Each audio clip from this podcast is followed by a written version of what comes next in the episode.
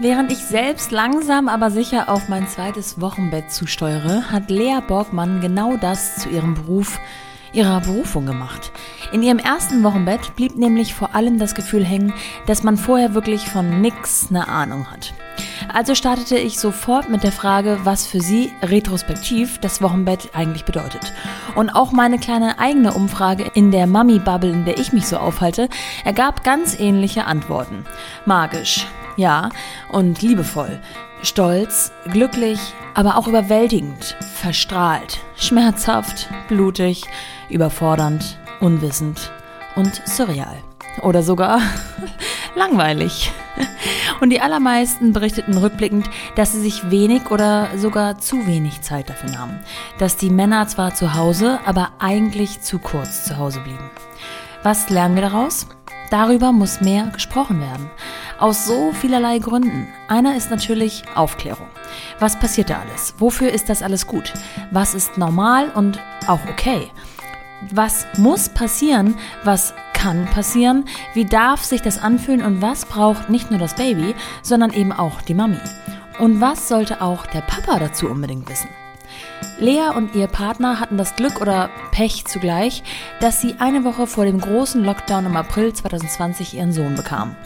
Glück, weil sie sich hatten, Pech, weil sie nur sich hatten. Da war zwar nicht viel mit dem unerwünschten Besuch, aber es war auch eben nicht viel mit dem erwünschten Besuch, mit Austausch und Co. Von da an hatten beide ein Jahr Elternzeit. Ja, beide. Das führt natürlich nicht nur dazu, dass beide alles mitbekommen und miteinander teilten, sondern womöglich auch, dass sie aufeinander hockten, oder? Auf jeden Fall entsprang die Idee zu The Weeks in dieser Zeit. Produkte für das Wochenbett. Kennen alle Mütter, müssen alle Mütter durch. Von The Weeks aber in schön, in aufklärend, in informativ. Was das genau beinhaltet, erfahrt ihr jetzt. Und auch, wie die Gleichberechtigung und das 50-50-Modell bei Lea zu Hause aussieht, welche Vorteile das für sie hat und um welchen Struggle auch sie nicht umhinkommt. Viel Spaß mit The Mumpany und Lea Borgmann von The Weeks.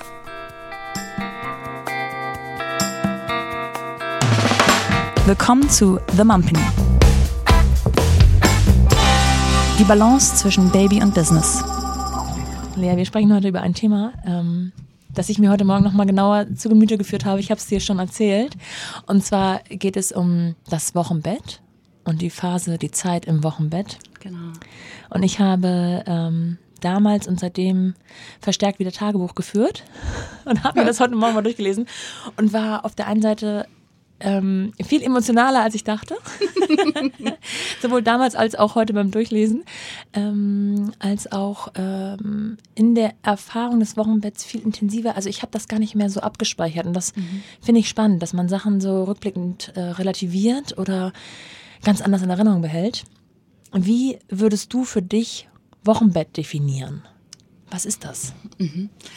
Ja, ich finde, das ist irgendwie, ich glaube, dass so allgemein zu definieren ist super schwer. Ich glaube, das ist eine extrem individuelle Erfahrung, die aus meinen Gesprächen mit Freundinnen, aber auch mit Kundinnen von uns irgendwie ähm, ja wirklich alles sein kann, von zwei Tage bis zwei Monate.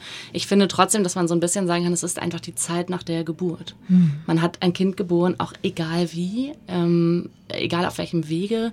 Und danach gibt es eine Phase, in der man sich erholt von der Geburt und dieses Kind kennenlernt und sich in dieser neuen Rolle kennenlernt, versucht zu heilen, versucht auf die Beine zu kommen, im wahrsten Sinne häufig. Und genau, wie lang das ist, da gibt es ja viele Ideen drüber, wie lang das sein sollte. Ob es jetzt ist, bis der Wochenfluss vorbei ist oder ich weiß es nicht. Aber ähm, ich glaube, es ist vielleicht so ganz allgemein die Zeit nach der Geburt.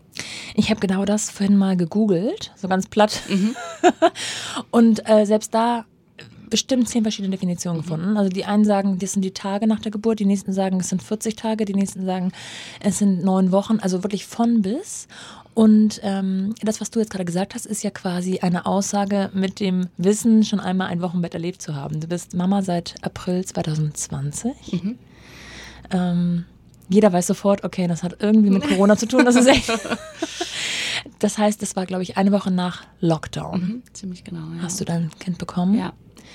Das ist ja nochmal eine ganz andere Situation als, ähm, ich sag mal, ich habe im Juli 2019 mein Kind bekommen.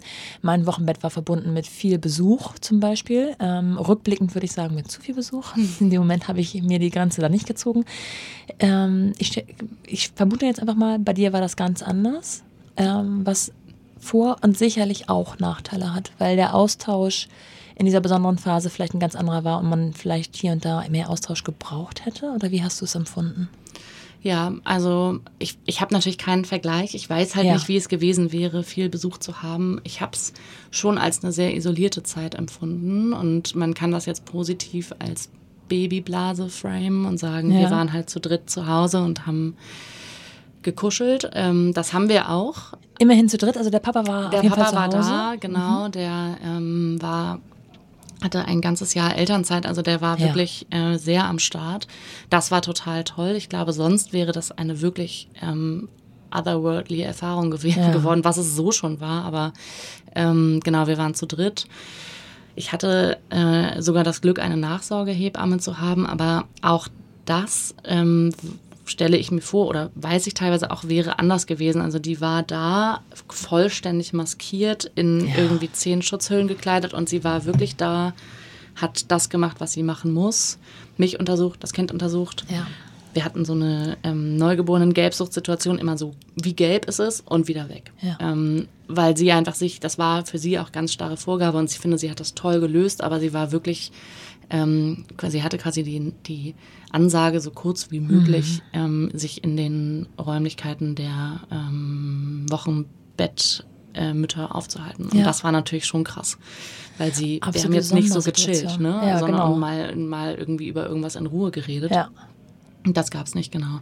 Und Besuch gab es gar nicht. Ähm, also meine Eltern haben mein Kind das erste Mal gesehen, da war es dreieinhalb Monate alt. Ach, krass. Ähm, genau, das war natürlich, ja, erst Anfang April geboren. Ja. Das war tatsächlich, ich glaube, ja, eine Woche kommt ganz gut hin. Ja. Nachdem der, dieser erste ja auch sehr harte Lockdown begonnen hat. Das war ja, das würde, ist ja jetzt auch alles anders, ne? aber damals war noch diese große, wir wissen alle gar nicht, was ja. es ist. Und für uns, wir waren tatsächlich die ganze Zeit immer so ein bisschen okay mit allem, weil wir waren so, zum Glück konnte der Papa wenigstens bei der Geburt dabei sein, zumindest zum Schluss. Ja. So, ja. und das war irgendwie gut.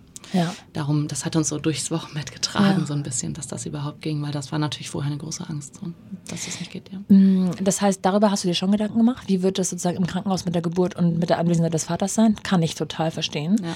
Ähm, hast du dir auch Gedanken über das Wochenbett selbst gemacht? Null. Also wenn du jetzt so die Definition im Rückblick äh, retrospektiv erklärst, hättest du das auch vorher schon sagen können? Nee.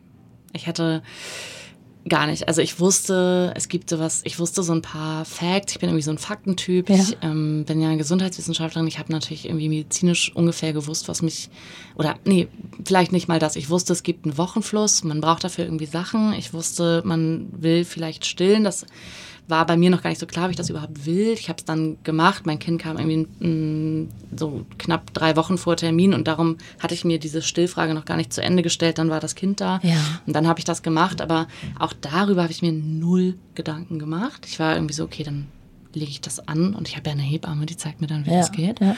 Und ähm, ja, und dann liegen wir da und lernen das Kind kennen. Ich habe mich irgendwie vorher häufig gefragt, was mache ich dann eigentlich die ganze Zeit? Also ja. ich bin irgendwie so ein Mensch, der immer viele Dinge zu tun hat und irgendwie zehn Projekte gleichzeitig. Ich war irgendwie so, hm, mal gucken. Hoffentlich wird es nicht zu so langweilig. Das weiß ich, habe ich mich vorher gefragt. Aber ich habe mich, ähm, ja, ich habe mich viel mit der Geburt beschäftigt. Ähm, Punkt. Ja, so. Kann ich so nachvollziehen. Ja. Diese Frage, was macht man dann, habe ich mir auch gestellt. Und ich weiß noch genau die Situation mit Freundinnen, die sagten, ja, wann ist es soweit? Ich sagte dann, wann es soweit war und dachte auch so, was mache ich denn eigentlich im Krankenhaus? Also, was soll ich mir ein Buch mitnehmen oder so? Und die hatten alle schon Kinder und meinten so, mm -mm man gafft einfach sein Kind an. Ja. Den ganzen Tag. Und der Tag ist dann schwupps auch um. Und genau so war es. Also ich weiß nicht, wo die, wo die Zeiten blieben. Und in meinen äh, Notizen heute Morgen habe ich auch noch mal gelesen, das hatte ich irgendwie stehen. Ich wollte heute einfach mal chillen und nichts machen, aber irgendwie ist immer irgendwas. man ist auch ständig beschäftigt mit Kind will schlafen, Kind schläft nicht. Kind will, Kind schläft, Kind will nicht abgelegt werden. Kind will was trinken, aber klappt nicht. Oder keine Ahnung. Also irgendwas ja. ist tatsächlich immer. Und ich muss auch sagen, rückblickend, mein Wochenbett war jetzt nicht so romantisch und wir liegen im Federbett ähm, und machen den ganzen Tag gar nichts, sondern irgendwie war es viel kürzer als gedacht und viel actionreicher als notwendig. Und ich steuere jetzt ja so ein bisschen auf das Wochenbett Nummer zwei zu und will eigentlich aus diesen Fehlern lernen. Hab aber jetzt ein zweites Kind oder ein erstes Kind. Also es wird ähm, interessant und du bist jetzt natürlich auch hier, weil du so ein bisschen mehr über dieses Thema Wochenbett sprechen möchtest, weil einfach mhm. viel zu wenig drüber gesprochen wird. Ja. Woran liegt das? Ich glaube, es ist schon immer noch äh, schambehaftet. Ich meine, es hat, also das Wochenbett aus mit Fokus auf die, also, oder anders gesagt, ich glaube, wir, wir sprechen ja schon viel über wir haben dann ein Kind. Ja. So, und dann hat man das und ja. dann muss das gestillt werden oder auch nicht, irgendwie ernährt. Und da wird schon ja viel drüber gesprochen, viel auch über die sehr positiven Seiten, nicht so viel darüber, wie ja. krass das auch ist, aber ähm, warum der Fokus auf die Mütter fehlt, ähm, wirklich in einem Ausmaß, das ich Wahnsinn finde, wenn man sich überlegt, was das ist, diese Zeit nach der Geburt, wie krass das eigentlich ist. Ich glaube, das hat viel damit zu tun, dass es auch da wieder um Körperflüssigkeiten geht, über die keiner mhm. reden will. Also ich glaube, diese ähm, die Tatsache, dass wir heute so nice und offen über Perioden sprechen können, das, das ist ja auch nicht so seit irgendwie 30 Jahren, sondern ja. ich finde, das haben die, haben ja auch viele tolle Brands mit auf den Weg gebracht, ne? Da irgendwie Lanzen gebrochen für Frauen und gesagt, wir reden da jetzt drüber. Und ähm, das ist halt so. Und wir bluten. Und ich glaube, das ähm, könnte man fürs Wochenbett schon auch nochmal machen, dass es einfach auch eine körperliche Extremsituation ist und man eben nicht nur einen Wochenfluss hat und Blut verliert und andere Flüssigkeiten, sondern dass man, dass sich dieser ganze Körper zurückbildet und versucht irgendwie klarzukommen, nachdem diese Schwangerschaft, die sich über fast zehn Monate aufgebaut hat, ja zack vorbei ist. Ja. Also es ist schon auch eine Wahnsinnsleistung, finde ich. Und dass das so wenig besprochen wird und so ähm, in den Hintergrund tritt, ob dieses Wunderskind, ich verstehe das total, ich will den, den Babys auch gar nicht ihre Show stehlen, aber ich finde es schon ähm, wichtig, da mehr drüber zu sprechen. Aber ich, ja, und ich glaube, am Ende ist es, es geht halt um Frauen und Frauengesundheit und das ist ja sowieso jetzt nicht so ein beliebtes Fancy-Thema, wo so viel drüber gesprochen wird. Ja, das ändert ihr aber mit euren Produkten, weil die sind nämlich fancy und irgendwie auch sexy. Das finde ich ganz äh, wichtig, auch bei dem Thema, dass das nicht nur so in Plastik einzeln verpackt und ähm, wie von, weiß ich, äh, aus der Apotheke von vor 30 Jahren aussieht oder vor 50 Jahren, sondern halt auch ein bisschen schön, sag ich mal, weil man hat diese Produkte ja einfach die ersten Wochen zu Hause stehen. Die stehen da im Badezimmer und jeder, der kommt oder in das Badezimmer geht, sieht diese Produkte auch. Also es muss ja auch fürs Auge ein bisschen was sein, wo man sagt, damit beschäftige ich mich auch irgendwie gerne und bin nicht jedes Mal, wenn ich ähm, auf der Toilette war, konfrontiert damit, dass ich da so hässliche, unschöne Sachen benutzen muss. ich habe, ähm, man sagt glaube ich Hausfrauenumfrage in der Werbung nochmal getätigt heute Morgen auch äh, in meiner Bubble mit meinen Mädels, die alle schon Kinder haben und habe sie gefragt, äh, welches Adjektiv sie mit ihrem eigenen Wochenbett verbinden würden, wie lange das Wochenbett war und ob sie es wieder so machen würden. Und die Adjektive waren wirklich von bis, also von langweilig, über intensiv, faszinierend, ähm, überwältigend, voller Stolz, beängstigend, schmerzvoll. War wirklich alles dabei und ähm, die Zeitangaben waren sehr unterschiedlich, aber im Großen und Ganzen sehr kurz. Also von ein paar Tagen über zwei Wochen war, glaube ich, so mit das Maximum. Vielleicht drei, vier Wochen, aber man musste auf jeden Fall schon mal raus, um irgendwelche Sachen zu besorgen, weil vielleicht sonst auch keiner um die Ecke war, der helfen konnte. Mhm. Ähm, und die meisten haben gesagt, nee, würde ich eigentlich nicht nochmal so machen. War dein Wochenbett sozusagen der Startschuss für all das, was du jetzt machst? Ähm, schon innerhalb des Wochenbetts oder hast du dir das danach erst alles überlegt? dass es das braucht? Mhm. Mm, also ich habe vorher immer schon viel über Frauengesundheit nachgedacht. Ich habe dazu auch gearbeitet. Ja, vielleicht kannst du ähm, noch mal ein bisschen erzählen, was du vorher gemacht mhm, hast. Ich war, ähm, also ich habe viele Sachen schon gemacht in meinem Leben. Ich habe irgendwann mal Kommunikationswissenschaften studiert. Ich war mal so im Medienbereich und dann habe ich aber nochmal so ein so eine 180-Grad-Wendung gemacht und Public Health studiert, bin ja. Gesundheitswissenschaftlerin und habe ähm, die letzten fünf Jahre am Robert-Koch-Institut verbracht ähm, und da vor allen Dingen zum Thema Frauen- und Elterngesundheit gearbeitet. Ah ja, und, also war schon ähm, das so ein bisschen dein Steckenpferd. Genau, Richtung. mich interessieren Frauen, mich interessiert deren Gesundheit und irgendwie ähm, jetzt nicht so im ich bin keine Ärztin, nicht im medizinischen Sinne, aber so im, wie können wir darüber reden und ja. Awareness schaffen und dadurch auch irgendwie so ein bisschen Self-Care und wie kann ich mich besser um mich kümmern. Und ich glaube, dass es, oder mein Weg ist immer viel darüber zu sprechen. Ja. Ähm, mir tut das gut und ich glaube, das tut vielen Frauen gut, hoffe das zumindest. Ähm, also ich, ich war irgendwie in diesem, sag ich mal, grob Thema Frauengesundheit sowieso so ein bisschen beheimatet und ähm, habe tatsächlich das, was ich vorhin schon erwähnt habe, diese Perioden, ähm, diesen, wie soll ich sagen, diesen spannenden Weg wirklich interessiert verfolgt, wie diese ganzen Marken so nach und nach kamen und irgendwie Periode versucht haben, cool zu machen ja. oder zumindest gesellschaftsfähig, was ja. ich finde auch wirklich gut funktioniert hat oder zumindest tolle erste Schritte sind. Und ähm, das habe ich irgendwie immer so beobachtet. Und dann kam ein Wochenbett und ich habe, ich war schon in der Vorbereitung ähm, die bei mir jetzt nicht so intensiv war, außer dass ich mir Wochenbetteinlagen gekauft habe, war ich irgendwie schon so, okay, was ist das? Also was muss ich hier für Produkte kaufen? Ich muss irgendwie im untersten Regal der Apotheke mhm. wühlen und kaufe dann was, was aussieht, als hätte ich mir irgendwie Verbandszeug gekauft ja. oder Windeln, also ja. so. Ähm, und dann lag ich im Wochenbett und war irgendwie so, bekam dann natürlich auch, so wie das ja ist, wir kennen alle die Algorithmen, ich bekam so Werbung von Ma Brands ja, und, und irgendwie war immer alles so, jetzt hast du ein Kind und es ist so toll und magische Glückwunsch, Zeit. Magic, genau. Ja. Und ich war, lag da und war irgendwie so, ich finde es irgendwie nicht so Magic. Ja. Ich habe mich natürlich super gefreut, dass alle waren gesund, Kind gesund. Ich liebe meinen Sohn über alles und trotzdem lag ich da und dachte, ey, was ist das? Was ist hier los? Und wieso hat mir das vorher keiner gesagt? Und ähm, Genau. Und so kam das so ein bisschen, dass ich dann dachte, kann man da nicht was machen? Also warum kann man keine schönen Produkte kaufen und warum redet keiner drüber? Ja. Vielleicht, weil es nur Kackprodukte gibt, keine Ahnung. Ja. Aber ähm, das war dann, das hat sich dann so entsponnen. Ähm, Hast du dich ausgetauscht? Also mit, ich weiß nicht, deiner eigenen Mutter, Freundinnen, die schon Kinder haben, mit deinem Mann, mit der Hebamme? Vorher gar nicht. Mhm. Ähm, also auch meine Hebamme hat das irgendwie nicht so krass thematisiert, finde ich. Es ging immer mal, es war so, willst du eigentlich stillen? ja, würde ich machen. Das war ungefähr unser Wochenendgespräch. Ja. Ähm, und nee, vorher gar nicht. Und hinterher schon im Wochenbett selber, das ist mir aber auch erst hinterher aufgefallen, nicht, weil als ich ähm, mit The Weeks angefangen habe, habe ich von vielen Freundinnen die Rückmeldung bekommen, dass die irgendwie waren so, oh Lea, ich wusste gar nicht, dass es für dich so eine krasse Zeit war. Für mich war es auch so krass. Ich war so, warum ja, hast du nicht, da? also ja. warum haben wir da nie drüber gesprochen? Ähm, Genau, es gab relativ wenig Austausch, muss ich tatsächlich sagen. Und erst als ich dann mehr angefangen habe, über The Weeks zu sprechen und auch über mein eigenes Wochenbett, dann kamen die ganzen, dann kamen die alle ja. mit ihren Geschichten ja, um die ja. Ecken und waren so, ey, ich fand's auch so krass und oder bei mir war es so, ich fand's auch so schön. Und das ist ja auch so, also auch toll zu hören, finde ich, ne? dass es auch Frauen gibt, die einfach das Wochenbett wirklich genießen und es richtig, richtig toll finden. Aber auch das hatte ich nicht so viel gehört. Und, ja.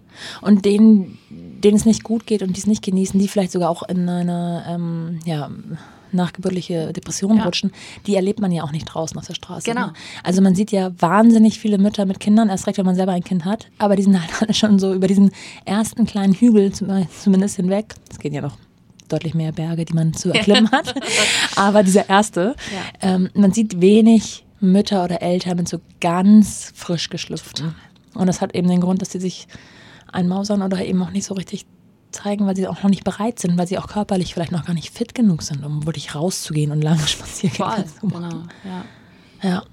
Jetzt ähm, ist The Weeks ja nicht nur alleine Mission mit Produkten, sondern eben drum auch, ja, ich würde mal sagen, es geht um Mindset und es geht um die Stärkung des Mutter-Mindsets in dieser Phase.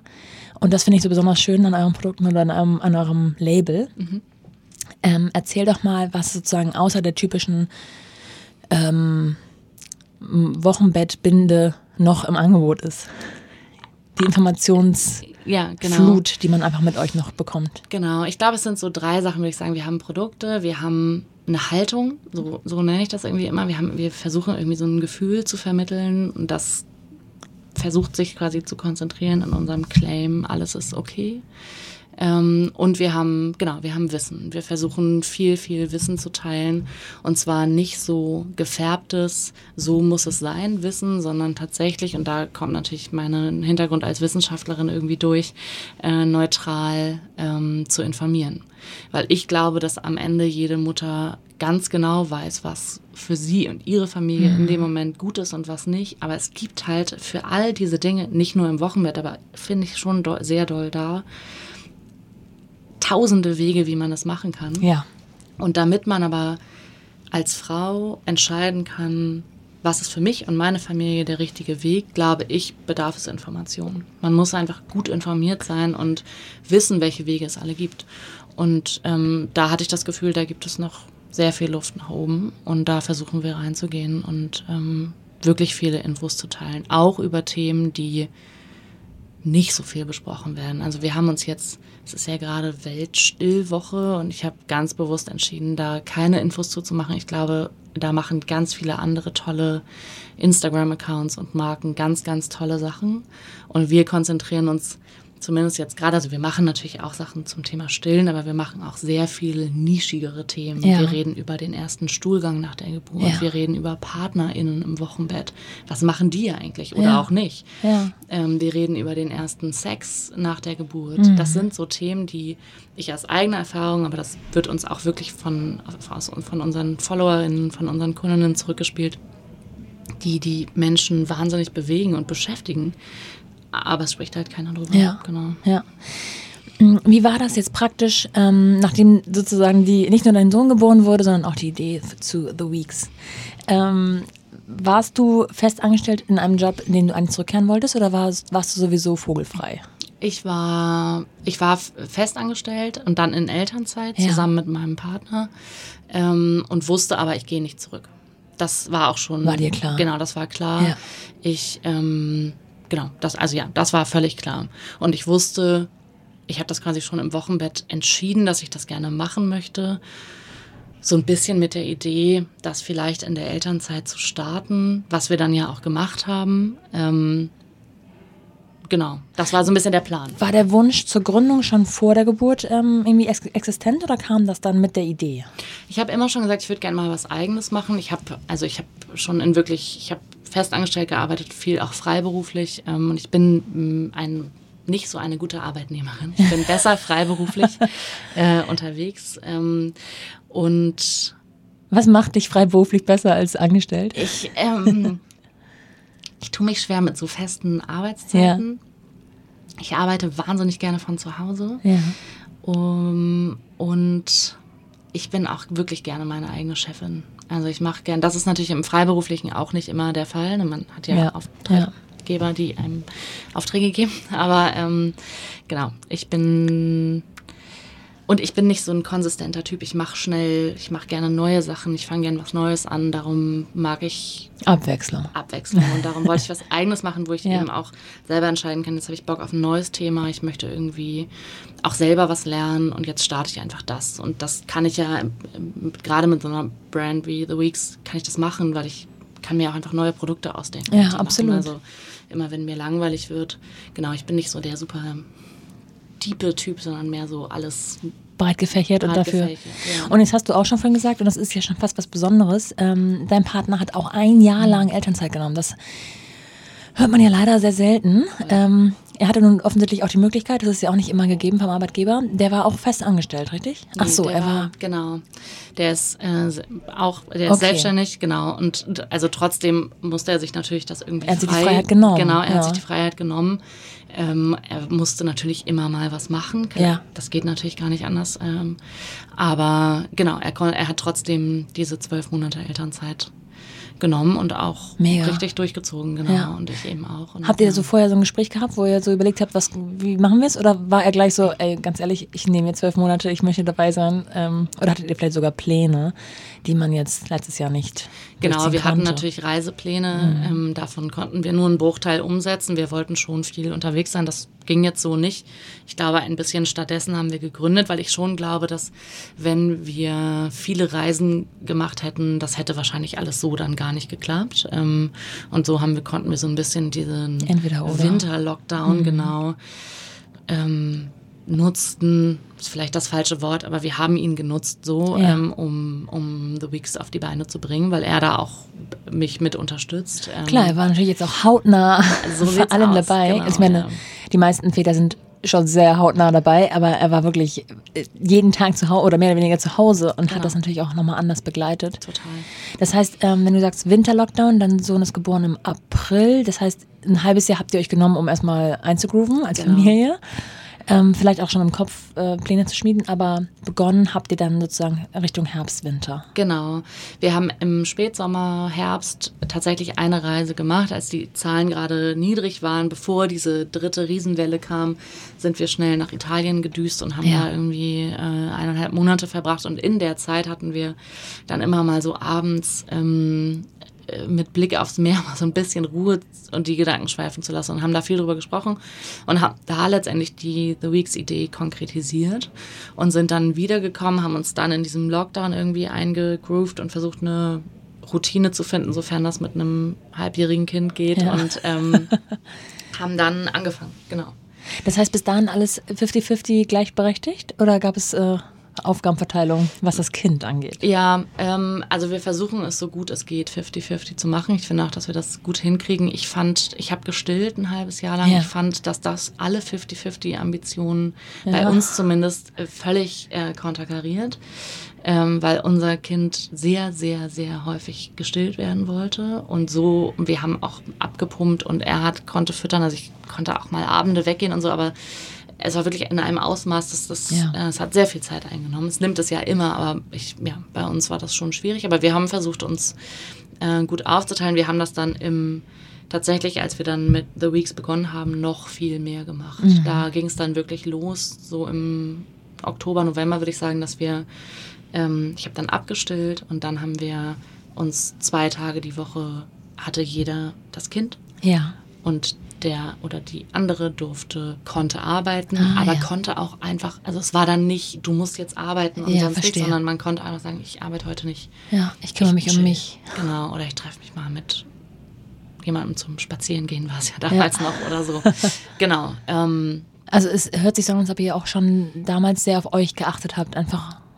Wir haben es versucht, genau, so gut es ging. In, in diesem Corona-Wahnsinn. Also ja. es ist, genau, es war natürlich schwierig, aber wir haben es auf jeden Fall versucht, dass so gut es geht, da irgendwie eine Balance reinzukriegen von Arbeiten, ähm, dass es dem Kind gut geht, dass das auch genug Bespaßung hat und irgendwie, genau, und ein bisschen Self-Care.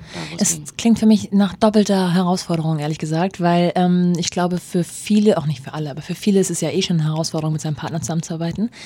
Ähm, da wäre meine Frage, ist es so, wie, wie, ihr euch das vorgestellt habt, funktioniert ihr gut? Mhm.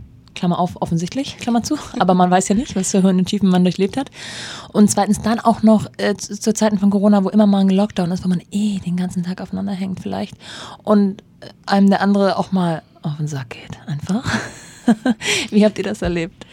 Ja, äh, das würde mich jetzt tatsächlich interessieren, was er dazu sagen würde. ähm, jetzt muss er bestimmt lachen, wenn er das später im Podcast hört. Ähm, also für mich war das so, dass ich das Gefühl hatte, wir hatten so unsere Elternrollen äh, und unsere Rolle als Paar und es gab die beiden GründerInnen, mhm. Lea und Alex, die irgendwie so ein bisschen, es war so, waren so ein bisschen andere Persönlichkeiten, ja. die sich dann häufig abends getroffen haben, wenn das Kind schlief und dann angefangen haben zu arbeiten. Das haben wir natürlich am Anfang vor allen Dingen vor allem abends gemacht. Ja. Ähm, und ich fand das eigentlich ganz erfrischend, in dieser alle hängen aufeinander Zeit, ja. dann so ein bisschen rauszugehen aus diesem, wir sind ein Paar und reden den ganzen Tag über unseren Sohn, rein in ein ja auch für uns beide in ein ähm, Business, in dem wir vorher so noch gar nicht unterwegs waren, Lieferanten finden, Marke aufbauen, Design, la la la. Ähm, und das war irgendwie spannend. Ähm, und ich glaube, dass uns das ehrlich gesagt so ein bisschen dadurch getragen hat, dass wir einfach dieses Thema hatten, wo wir beide, wir lernen beide gerne neue Sachen, wo wir einfach richtig viel Neues gelernt haben. So. Und hattet ihr vorher so ein Gespräch darüber, so, okay, riskieren wir das, ähm, dass wir vielleicht auch nicht funktionieren zusammen? Oder äh, haben wir einfach ein inneres Vertrauen, dass wir gut klicken? Also wir haben das nicht explizit besprochen tatsächlich, obwohl wir viele Sachen besprechen, aber das, da hatten wir nicht so ein ja. Bedürfnis. Und es war, glaube ich, auch noch nicht so klar, ähm, und das ändert sich auch heute immer noch mal, wie viel wir zusammen machen. Also es war, es, es war immer klar, es ist meine Idee und ich werde das so ein bisschen treiben, weil er eben auch viele andere Projekte hat. Ähm, und dann gibt es Phasen im Moment und die ganzen letzten Monate hängt da sehr, sehr stark mit drin, aber wir sind ja auch noch, wir sind ja gerade erst an den ja, Start gegangen. Ja. Und wir werden gucken, wir sind uns da noch nicht ganz sicher, wie sich das entwickelt über die nächsten Monate, ob er sich wieder ein bisschen mehr rauszieht ah, ja, okay. oder ob er voll weiter so, also wenn ich jetzt sage, voll mit einsteigt, ist das Quatsch, weil er ist gerade voll mit drin. Wir sind gerade 50-50. Ähm, aber wer weiß, wie sich das entwickelt. Okay, das heißt, die Gründung war nicht daran gekoppelt, dass ihr es zusammen macht. Würdest du es auch alleine machen oder hättest du es auch alleine Ich würde gemacht? es auch alleine machen, obwohl ich tatsächlich angewiesen war auf seine Expertise. Er hat eben vorher schon gegründet. Also ich hätte mir das sicherlich auch, obwohl weiß ich nicht. Nee, ich, ich, ich brauchte schon auch seine Expertise und seine, ich schätze auch einfach seine Sicht wahnsinnig Ja. gerne. Wir sind total unterschiedlich. Ja. Ähm, und ich, ja, ich, und ich bin so ein Typ, ich, ich mache gerne Sachen alleine, aber ich brauche immer einen Sparringspartner, Ja, mit dem ja. ich das mal so. Ping-Pong kann, eine Idee, ist das jetzt Quatsch, habe ich mich da Ja. verrannt oder können, oder ist das irgendwie ganz cool oder, oder ist das cool, aber man muss es nochmal ein bisschen anders machen. Und da ist er einfach ein fantastischer Geschäfts- und Gesprächspartner, weil er sehr ehrlich ist und sehr, auch sehr starke Meinung hat und dann knallt es auch mal, aber, aber es, es bleibt irgendwie, ohne dass wir das so explizit abgrenzen müssten, es bleibt aber irgendwie diese Arbeitsrolle. Ja, verstehe. Und das schwappt, finde ich, nicht so rüber.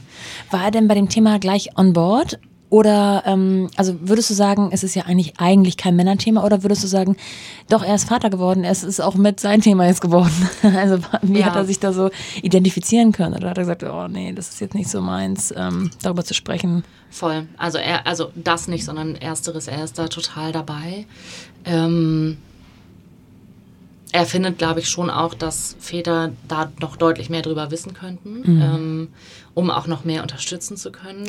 Die werden ja auch oft innerhalb der Beziehung rausgehalten, weil die Frauen auch lieber, sag ich mal, sich nicht von der Seite zeigen Genau, würden. Ne? ja, Also- genau. Und ähm, genau, in die Richtung arbeiten wir auch gerade so ein bisschen mit The Weeks, dass wir auch versuchen, Väter mehr anzusprechen, weil wir wirklich glauben, beide glauben, dass Aufklärung. das total so wichtig ist. Ja. Weil, weil die sind nun mal am nächsten dran, in den meisten Fällen. Ne? Mhm. Nicht, natürlich nicht immer, aber in den meisten Fällen sind die einfach sehr, sehr, sehr nah dran und können super supporten. Und ähm, Genau, nee, er war da sofort total am Start. Er hat ähm, ja schon meine Struggle gesehen ähm, und war selber auch so, als ich diese Binden bestellte. Man ist ja erstmal so ein bisschen auch beeindruckt, sag ich mal, von der schieren Größe dieser ersten Wochenbettbinden. Das sind ja einfach richtig krasse Oschis so. Und ähm, irgendwie und dann in dieser hässlichen Verpackung. Und wir sind äh, beide, ähm, haben irgendwie so einen, würde ich sagen, ästhetischen Anspruch an unser Ja, Leben ja. und waren so, wow, okay, das ist wirklich krass hässlich. Ähm, und genau, darum war er sofort dabei und auch mit der ganzen Wissenskampagne dazu, oder Kampagne mit dem ganzen Wissensangebot, ähm, war er so, doch, ja, kann er sich gut vorstellen, dass das richtig sinnvoll ist, ja. Ähm, ja, diese Ästhetik ist halt, das habe ich ja vorhin auch schon mal angesprochen, ein Riesenfaktor. Und man kann auch bei Instagram und auch auf eurer Website sofort sehen, das ist wirklich nicht nur liebevoll gemacht, sondern auch einfach hübsch gemacht, ähm, ohne auch zu mädchenhaft zu sein. Das ist nicht alles pink oder so. Ähm, das heißt, da vermute ich mal, sitzt eine Designerin, ein Designer mit dran oder macht ihr das alles selber? Nee. Ähm, nein, wir haben eine Agentur, Ja. ähm, die das mit uns macht, genau. Also die, wir haben denen jetzt nicht einfach gesagt, macht mal ein Design, ne, sondern wir haben das sehr eng mit denen zusammen entwickelt. Das ist ein äh, Designbüro aus Berlin, Männer und Müller heißen die und die haben das mit uns zusammen ähm, in einem schnellen, sehr haarigen Prozess entwickelt, weil ich äh, sehr viele Ideen hatte und die wir, die sagen immer so schön, man muss alles einmal gesehen haben und darum wurden sehr viele Quatschideen umgesetzt. Ja. Und am Ende kam aber was dabei raus, wo ich sage, da bin ich, glaube ich, auch die nächsten zehn Jahre noch mit Cool. glücklich, weil es Ja. so zeitlos und schön geworden ist. Ähm, wir hatten zwischendurch Verpackungen im Bauhaus-Design und so, weil ich hatte Ah, da so. Visionen.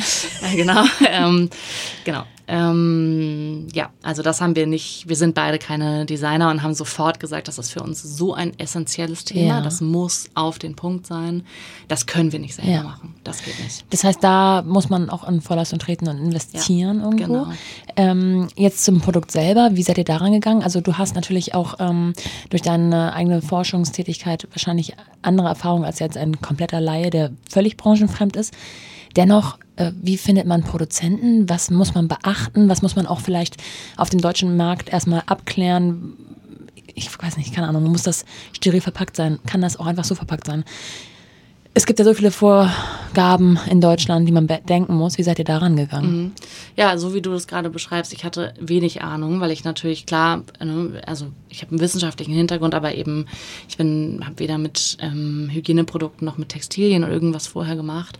Und wir haben dann so richtig Classic Google angeschmissen Ja. und losrecherchiert. Und ähm, genau, wir produzieren die ja nicht selbst, sondern lassen die herstellen und ähm, haben dann äh, potenzielle Hersteller, Lieferanten gefunden äh, nach Recherchen und mit denen sind wir ins Gespräch gegangen. Wir haben uns dann äh, Samples schicken lassen, wir haben mit denen viel gesprochen. Uns war es eben wichtig, das in Bio-Qualität herzustellen, also dass die Baumwolle biozertifiziert ist, weil ähm, diese Binden ja direkt an der Vulva aufliegen und nach einer Geburt gibt es ja immer eine Wunde in der Gebärmutter und ja. nach einer vaginalen Geburt ja auch häufig Geburtsverletzungen, also wirklich offene ja. Wunden. Und ähm, die herkömmlichen, die meisten herkömmlichen Binden, die man so in der Apotheke kriegt, sind nicht aus Biobaumwolle und die kann ja tatsächlich ziemlich fies belastet sein mit so Pestiziden und sowas. Und da habe ich irgendwie so, ich will auf jeden Fall, dass es Biobaumwolle ist und dann wird die Lieferantenanzahl äh, ziemlich klein, ja. äh, wenn man Biobaumwolle haben will. Darum war die Auswahl gar nicht so groß und wir haben dann eben genau Samples gesichtet, getestet, soweit es ging. Ich war ja gerade nicht mehr ich schwanger, sagen, aber wie habt ihr es getestet? Genau, ähm, wir haben mit Freunden gesprochen, wir haben es okay. Freunden gegeben und wir haben natürlich auch, wir saßen halt zu Hause, haben die aufgeschnitten, ja. auseinandergerupft und irgendwie mit Flüssigkeiten und Wasser und alles getestet ja. und für uns einfach geguckt, was ist das Produkt, was uns am meisten zusagt. Und dafür haben wir uns dann entschieden. Wie werden die entsorgt anschließend? Die werden einfach im Müll entsorgt. Okay. Genau, das sind, das ist einfach nur Baumwolle. Mhm. Genau. Mhm. Ja. Okay, dann haben wir Produkt und wir haben Design. Das sind schon mal die beiden äh, wichtigsten Dinge. Genau. Ähm, fehlt natürlich Marketing. Ähm, einfach drauf los. Ja, Oder? Genau, wir haben einen richtigen Kaltstart hingelegt. Also ja. wir haben jetzt gar nicht vorher, es hätte ja auch eine Strategie sein können, zu sagen, wir bauen erstmal irgendwie eine Community auf, parallel zum, ja. zur Markenentwicklung. Das haben wir aber nicht gemacht, weil wir so schnell, also wir hatten, wir wollten schnell auf den Markt, weil wir sahen schon so in der Peripherie, dass andere dieses Thema auch aufgreifen und wir wollten jetzt nicht ein Jahr lang die Marke und das Design entwickeln. Und deswegen haben wir alle Kraft, die wir haben. Und da kommen wir wieder auf das, was wir vorhin schon hatten. Es war halt Lockdown und Kind ohne Betreuung. Ja. Also unsere zeitlichen Möglichkeiten waren auch einfach begrenzt. Ähm, und darum haben wir gesagt, okay, wir stecken alle Zeit und Energie, die wir haben, in die Entwicklung, also in die Organisation der Produkte, in die Designentwicklung, in die Wissens in die Konzeption dieser ganzen Wissenskomponente. Ähm, und da blieb einfach keine Zeit, um nebenbei noch eine Community aufzubauen vor Launch sozusagen. Ja, und dann haben wir gesagt, wir versuchen das Produkt einfach so schnell wie möglich auf den Markt zu bringen und dann starten wir mit dem Marketing. Dann ist natürlich so ein Launch Day immer so ein bisschen so ein richtiger Kaltstart, ne? Ja. weil du bist so, oh, der Shop ist online, keiner weiß es. Ja. ja, ja. dann hängt man da am Launchtag und ist, äh, stößt mit sich selbst an. Das ist, so war es und das ist auch voll okay, weil das war halt so, das war so ein bisschen kalkuliert. Ne? Ja. Ähm, also Freunde haben sich natürlich mit uns gefreut, aber es gab jetzt eben noch nicht diese Crowd, die irgendwie so anfing zu jubeln. Ähm, genau, und dann haben wir losgelegt ähm, und angefangen mit viel Instagram-Content. Ähm, das ist für uns ein extrem wichtiger Kanal. Mm, der auch super läuft. Der ja auch vorbereitet sein will, ne? Also man macht ja nicht, ja. ach, wir brauchen heute mal wieder einen Post und dann überlegt man sich was, sondern ähm, wenn man viel, also jeder sagt ja, viel posten hilft, um die Community zu, aufzubauen. Also muss man auch eine Menge vorbereiten und auch in eurem Fall Wissen vorstrecken, mhm. sage ich mal, oder formulieren, Texten und so weiter und so fort. Alles aus eurer Feder oder habt ihr das? Mhm. Nee, das ist alles im Moment noch self-made. Ähm, genau, das aus meiner Feder tatsächlich. Also das ja. mache ich alles alleine. Ähm, und natürlich spreche ich mit ExpertInnen an den Stellen, wo das äh, angemessen und sinnvoll und wichtig ist und wo die Zeit da ist. Und wir machen ja auch immer mal Kooperationen. Es läuft jetzt in den nächsten Wochen noch mehr an mit anderen ähm, Accounts, mit Hebammen, mit Doulas und so weiter. Ja. Aber genau, nein, das kommt alles aus meiner Feder. Und ähm, genau, da wurden Redaktionspläne geschrieben und Ideen runter äh, gebrainstormt. Und ähm, vieles kommt aber auch mittlerweile. Wir haben ja, sind relativ schnell im ersten Monat von ungefähr null Followern auf ungefähr 1100 gesprungen. Wow, ja. Und das ist jetzt schon so eine Zahl, die, wo auch viel zurückkommt aus der Community. Ja. Ne? Es kommen Fragen, es kommen Kommentare sicher. und das ist mhm. natürlich super, weil das sich dann ja auch selbst wieder ja. Content generiert. Ne? Über welchen Zeitraum sprechen wir jetzt? Also ähm, Start war nach dem besagten Italienurlaub im Herbst ungefähr. Genau. Und dann hat es wie lange gedauert, bis ihr wirklich das erste Produkt, was ihr verkaufen konntet, in der Hand gehalten habt? Ähm, also genau, im, im November würde ich sagen, haben wir die ersten Recherchen gestartet und so Ah, ja. richtig in die Markenentwicklung eingestiegen sind wir im Januar. Ja. Und dann hat es genau ein halbes Jahr gedauert. Okay.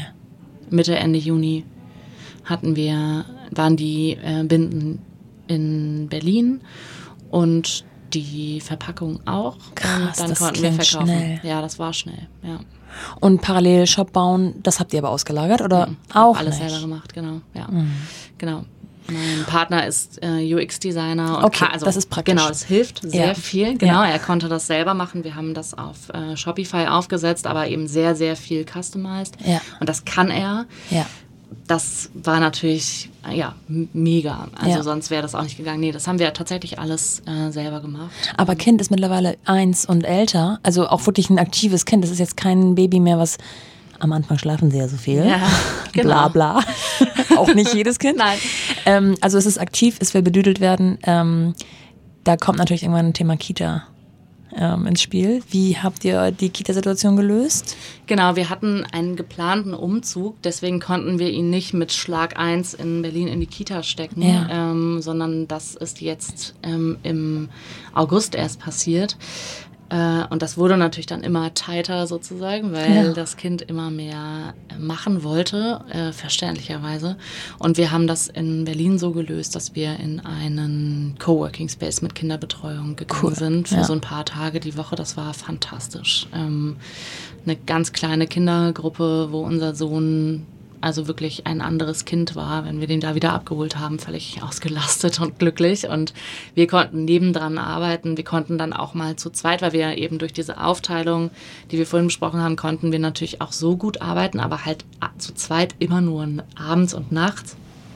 Und das geht natürlich irgendwann an die Substanz. Ja, total. Ähm, und darum war das toll, dass wir dann durch diesen Coworking Space irgendwann die Möglichkeit hatten, auch mal vormittags oder nachmittags zu zweit konzentriert an Themen zu arbeiten, was nicht immer notwendig ist, weil wir eben sehr unterschiedliche Bereiche Ja. bedienen. Aber es gibt natürlich trotzdem Themen, die wir zusammen Klar. Mhm. voranbringen müssen. Und das haben wir dann viel dort gemacht. Das war wirklich super, ja. Für alle, die so Coworking Working Space ähm, nicht sagt, also ich habe mal mit Sandra Runge ähm, ein Interview geführt, zwei um genau zu sein.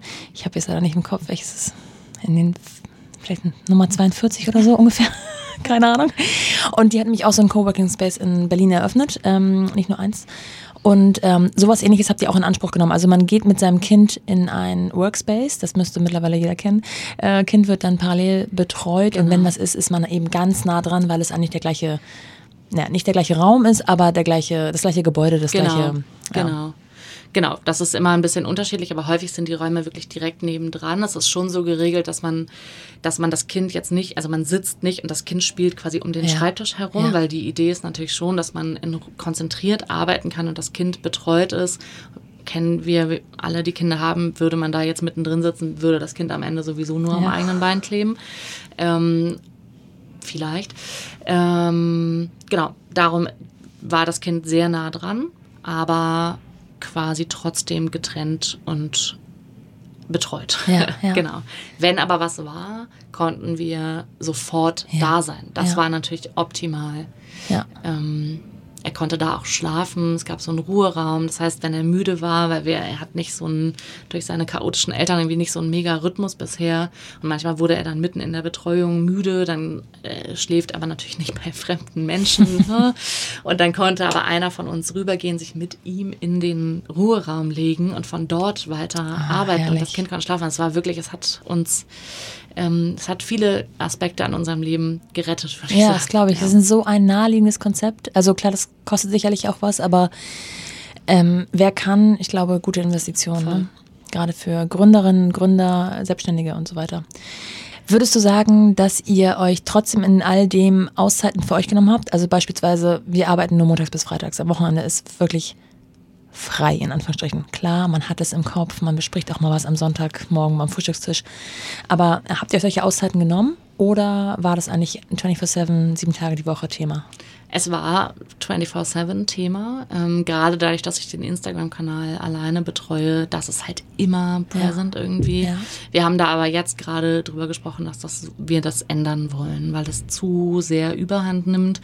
Ähm, und wir natürlich jetzt aber auch dadurch, dass das, unser Sohn jetzt in die Kita geht, ähm, hoffentlich dann eben bald auch regelmäßiger. Und wir sind eben gerade mitten in der Eingewöhnung, aber das ja. ist ja irgendwann dann auch durch. Und ähm, dass dann wir, also für uns, das wäre ja das erste Mal, dass wir quasi jeder von uns ungefähr 30 Stunden die Woche hat, wo beide gleichzeitig arbeiten können das Kind betreut ist. Das gab es ja die ganze Gründungsphase noch gar nicht. Ähm, und wir hoffen so ein bisschen, dass die Zeit vielleicht reicht, um das Gros wegzuarbeiten für The Weeks und wir dann wirklich nachmittags zumindest der, wir werden es so machen, dass immer einer von uns beiden holt das Kind ab an zwei Tagen und an den anderen beiden Tagen der andere und den fünften Tag machen wir irgendwie zu dritt. Ach cool. Und dass man dann Ihr wirklich, wollt das beibehalten. Ja, genau. Mhm. Und dass man dann wirklich den Nachmittag, den man mit unserem Sohn verbringt, also wenn man ihn abholt, in dem Moment wirklich das Handy auch nicht am Start ist, ja. ähm, sondern man dann sich wirklich mit ihm beschäftigen kann. Und ähm, es sind dann ja nur zwei Nachmittage die Woche. Ja. Es ist auch wirklich wenig Zeit.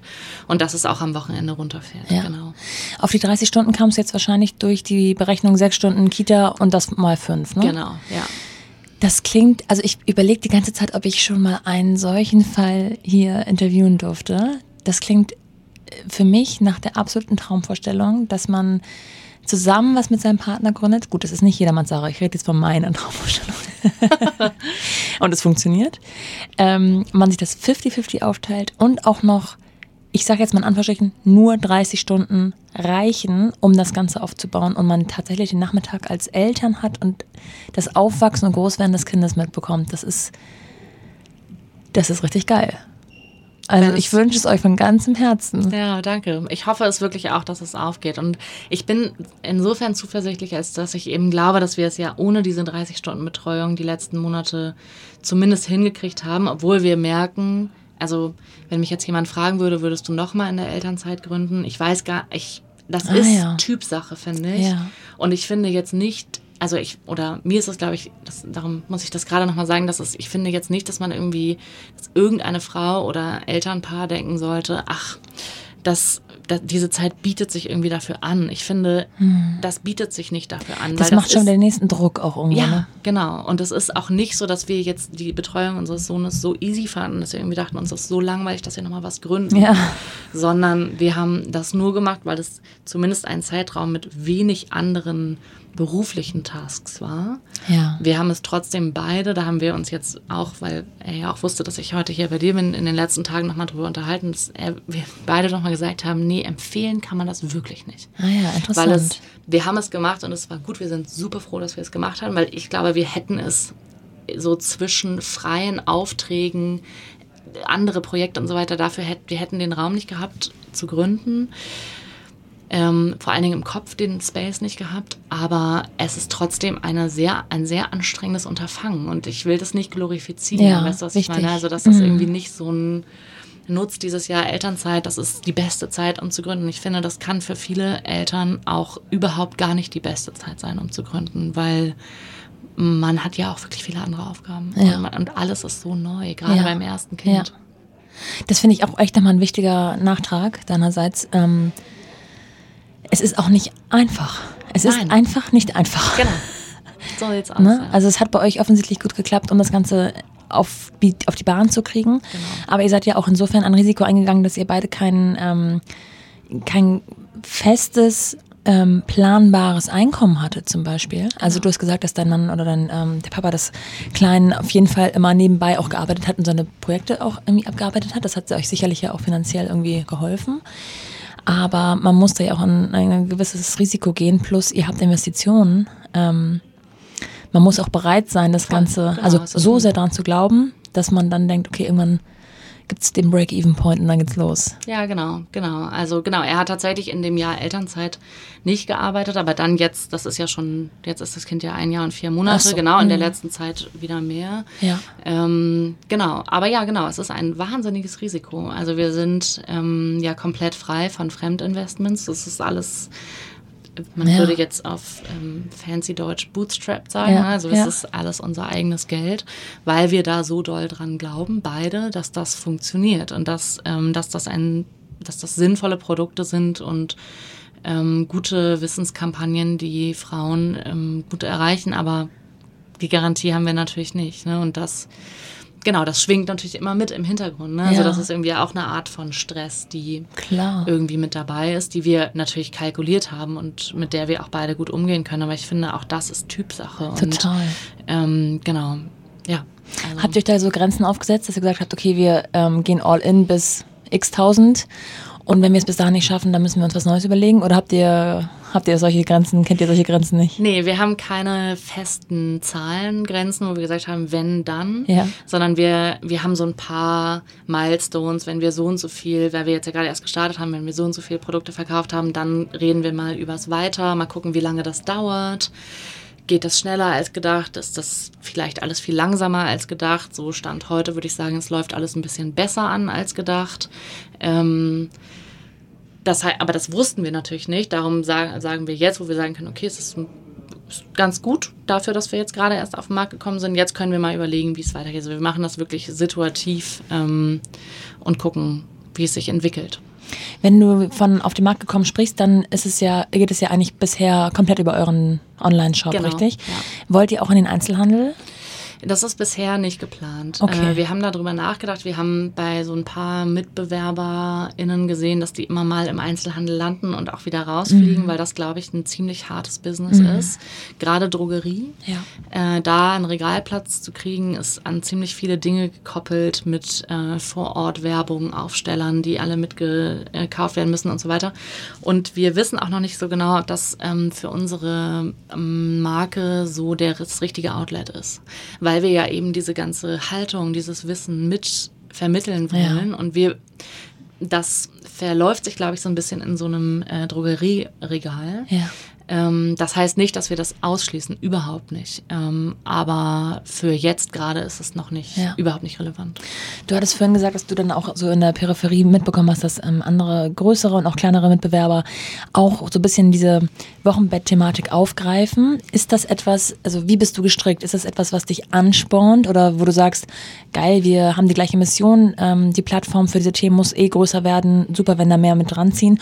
Oder hat man dann so ein bisschen diesen Igel im Nacken, der oder der, den Hasen, der einen immer so, wir müssen schneller sein, wir müssen schneller sein, wir müssen schneller sein, wir müssen schneller sein. Ja, also bei mir ist es richtig krass tagesformabhängig. Ja. Ich habe Tage, wo ich denke, ey geil, wir sind einfach auf dem richtigen Thema. Es ist so cool, dass sich so viele dafür interessieren gerade. Das ist irgendwie sowohl aus, aus sozusagen, mh, ich sag mal, Business-Sicht, wir haben da irgendwie was Gutes ausgegraben, als auch aus, wie soll ich sagen, Frauen, feministischer Perspektive, wie cool, dass dieses Thema irgendwie präsenter wird. Das, dann feiere ich das richtig ab und denke, wir sind hier alle voll auf der richtigen Spur. Ja. An anderen Tagen denke ich, oh Gott, überall kommt es her. Ja. Was mache ich jetzt? Wir müssen schneller sein, wir brauchen Ja. mehr Produkte. Wir, äh, und dann kriege ich richtig, ähm, manchmal geht mir richtig der Arsch auf Ja. Grundeis, also voll. Und dann schaffe ich es aber bisher immer wieder. Und ich finde sowieso dieses ganze Gründen, da, mein Partner ist ein bisschen entspannter als ich. Und der sagt auch mal, Lea, es ist einfach, es ist vor allen Dingen ein Mindfuck. Du, du ruhig bleiben, Ja. weitermachen. Ja. Einfach weitermachen. Wir machen hier gute Sachen und das wird die richtigen Leute erreichen. Ja. Es dauert einfach nur ein bisschen und alle anderen können ja auch ihre Sachen machen, aber das sind ja ganz andere Sachen. Ja. Ne? Nur weil es die gleichen Produkte sind, ist es ja nicht die gleiche Kundinnenschaft Ja. unbedingt. Ne? Und ähm, ich muss mir an solchen Tagen immer sagen, es gibt auch 400 verschiedene Shampoos im Regal und Richtig. die haben auch alle Käuferinnen. Und das sage ich mir dann immer und dann bin ich wieder gut. aber klar, es gibt Tage, wo das ähm, mich extrem stresst, ähm, weil ich aber auch so ein Typ bin. Ich bin schnell super euphorisch und auch schnell so, okay, da bringt noch jemand was raus, ich glaube, wir hören auf. Das ist dann manchmal so, dann denke ich, wir müssen jetzt, ich kann nicht mehr, wir Ja. hören jetzt auf. Und dann, genau, dann denke ich ans Shampoo-Regal und denke, alles ist gut. Wenn du das letzte, die letzten anderthalb Jahre Revue passieren, passieren lässt, was war so der größte Struggle, die größte Herausforderung für deine persönliche Balance zwischen Baby und Business?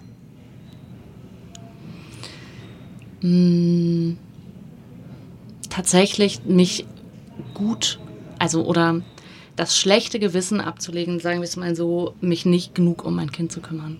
Ähm, also nicht, dass ich es vernachlässige oder so, aber dass ich ständig das Gefühl habe, ich könnte mehr machen, ich müsste mehr, ich müsste die ganze Zeit ihm pädagogisch wertvolle Angebote machen, cool mit ihm kochen, mit ihm heftige Ausflüge machen, was wir auch alles versuchen. Aber ich habe, ich empfinde schon, obwohl ich ja wirklich das Gegenteil äh, versuche zu vermitteln, auch mit The Weeks, ähm, diesen Druck, fancy erster Geburtstagsparty auszurichten, was wir nicht gemacht haben, weil es war gerade der zehnte Lockdown in Effekt zwei Tage vor seinem Geburtstag und es durfte sowieso niemand kommen und wir haben keine Wild One Party geschmissen für uns drei. Ja. Aber es gab in mir diesen Anspruch, das zu tun, auch für uns drei, obwohl er eins wurde und das wahrscheinlich gar nicht registriert hätte. Und das merke ich schon, das setzt mich wirklich unter Druck, ähm, dass ich irgendwie das Gefühl habe, mehr machen zu müssen, obwohl ich, wenn ich an guten Tagen das evaluiere, ähm, gar nicht glaube, dass es ihm damit, also ich glaube, es geht ihm gut und alles ist wunderbar, aber ja, du weißt wahrscheinlich, was ich meine, ne? Ich dieses weiß, von außen, dieses gesellschaftliche, immer noch ein bisschen mehr, noch einen fancieren Kuchen backen, noch irgendwie. Das empfinde ich schon. Ähm, und ich glaube, gerade als Mutter, ich glaube, dass dieser Druck auf die Mütter einfach noch viel mehr ausgeübt wird als auf Väter. Ähm, das finde ich schon sehr struggelig. Ob, obwohl man eben sich damit so viel beschäftigt. Ne? Und das ja auch irgendwie in unserer Marke Teil dessen ist, da drüber zu stehen und zu sagen, ich mache das so, wie das für mich gut ist. Und das ist dann auch wirklich alles okay. Ähm, erwischt es mich auch immer wieder. Jetzt hast du gesagt, der Druck von außen. Kannst du von außen noch ein bisschen konkretisieren? Also sind das Bilder, Meinungen von Unbekannten, sag ich mal, die dich erreichen über Zeitung, Instagram, äh, Internet oder auch von aus dem näheren Umfeld? Es ist vor allen Dingen, äh, würde ich sagen, das große Internet, was ähm, finde ich Bilder, für mich Bilder aufruft, die ich so nicht erreichen oder leisten kann. Genau. Aus meinem nahen und erweiterten Umfeld gar nicht. Also da habe ich eher das Gefühl, dass da super viel Support kommt und ganz viel Verständnis für diese, diese Idee zu gründen in der Elternzeit und auch Verständnis für das, was das bedeutet. Ne? Und dass eben einige Dinge auch dann nicht so fancy ausfallen, wie sie vielleicht ausgefallen wären, ja. hätte man nicht noch ein kleines Unternehmen ja. nebendran, was irgendwie auch ja wie ein Baby ist, so ein bisschen. Ja, eben. Lea, vielen Dank für deine Zeit. Ich liebe diese Story. Ich liebe ähm, das Produkt selbst. Ich habe es ja heute schon selber in der Hand gehabt. Also es ist wirklich sehr, ähm, ich hätte fast gesagt anziehend, aber das trifft es. falsche Formulierung vielleicht, aber also ähm, auf jeden Fall ästhetisch, die Haptik stimmt, die Informationen stimmen. Ähm, ich finde, es ist einfach on point. Äh, es gab es so noch nicht. Das finde ich auch total cool. Also klar, du was du gerade sagtest, es gibt auch das 41. Shampoo im Regal und dann man kann sagen, gibt es schon, aber so gibt es das tatsächlich noch nicht. Dann finde ich die Story geil, dass ihr euch wirklich 50-50 aufteilt und ähm, das Ganze zu zweit hochzieht gerade. Ähm, ich wünsche euch alles, alles Gute. Ich werde dich weiter verfolgen. Ich werde berichten, wie mein zweites Wochenbett sich anfühlt, ob es andere ja. Neuigkeiten gibt und ob ich Fragen habe oder Anregungen vielleicht auch. Unbedingt, ja, all das. Und äh, vielleicht sagst du noch einmal für alle, die es jetzt interessiert hat, wo man euch findet, wo man euch bekommt. Und ja, that's ja, it. Genau.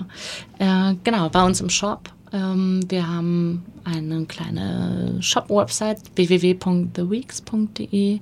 Da findet ihr alle Produkte, unsere Binden. Wir haben ja noch so ein paar kleine Side-Products. Ähm, genau, die findet ihr da und ihr könnt uns folgen auf Instagram. Ihr findet uns unter dem Handle TheWeeks-Maternity und da bekommt ihr auch auf der Website auch, aber vor allen Dingen bei Insta alle Infos rund ums Wochenbett ähm, direkt in euren Feed gespielt. Cool. Vielen, vielen Dank und ähm, ja, bis ganz bald. Danke.